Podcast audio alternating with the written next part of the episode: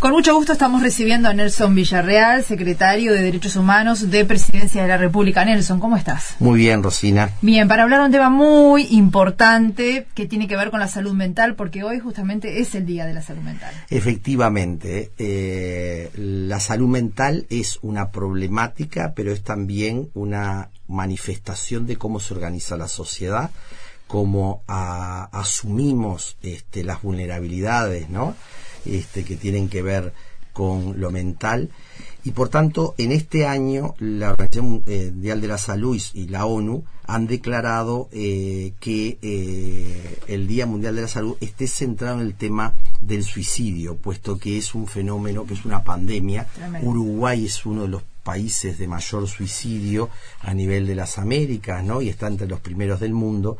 Y por tanto es fundamental abordar qué es lo que genera esa vulnerabilidad, esa debilidad que puede llevar justamente a la autoeliminación, una de las más, de las violencias más importantes que nuestra sociedad también tiene.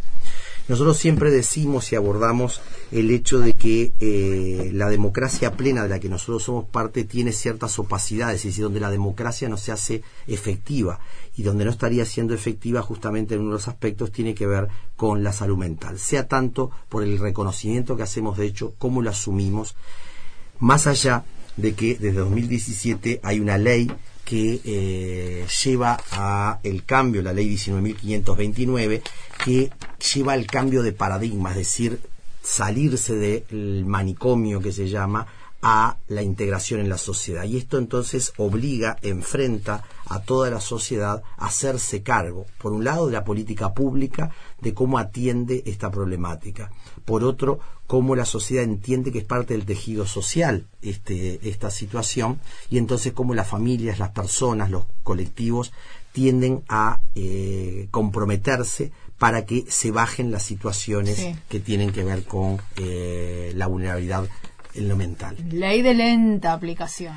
Ley de lenta aplicación, tú lo has dicho y ha renunciado en los últimos días justamente quien tenía la dirección en este tema, porque creo que aún tanto en los cuerpos médicos, en la estructura institucional del Estado, en la sociedad, en las familias, cuesta tremendamente incorporar este paradigma de inclusión, es decir, de reconocer como sujeto de derecho a la persona que está en eh, situación de problemas mentales.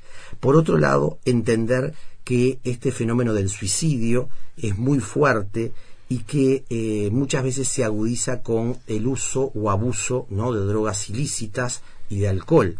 Tengamos cuenta que en el caso de los adolescentes es un tema complicado y que en Uruguay hay que atender, porque una cosa es regular el acceso a las drogas, al alcohol, y lo otro es el uso y abuso que se puede estar dando y cuanto más eh, pequeños son, esto genera consecuencias luego muy fuertes, puesto que la causa de muerte más importante entre 15 y 29 años tiene que ver con el suicidio en Uruguay.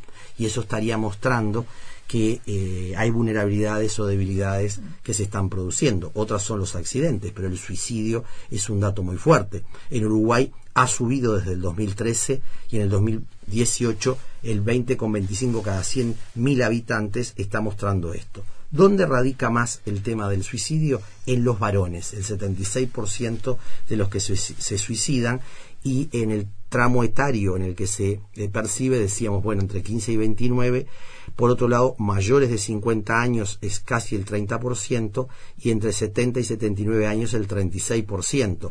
Es decir, que en esa franja etaria es donde más se daría.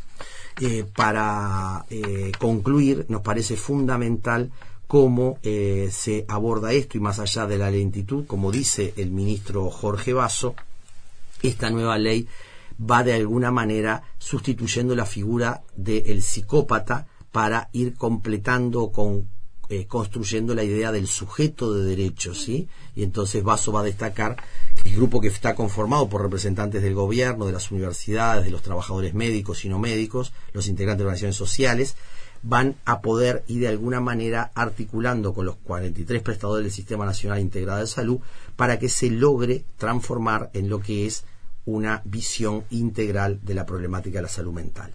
Nos parece muy importante desde el enfoque de derechos humanos poder abordar este tema, puesto que es un déficit, déficit en algunos temas y a la vez es un desafío de comprender a eh, la persona en situación este, de salud mental eh, vulnerable como sujeto de derecho que reclama respuesta de todos. Gracias, Nelson. Seguimos en la próxima semana. Seguimos la próxima semana. Muchas gracias.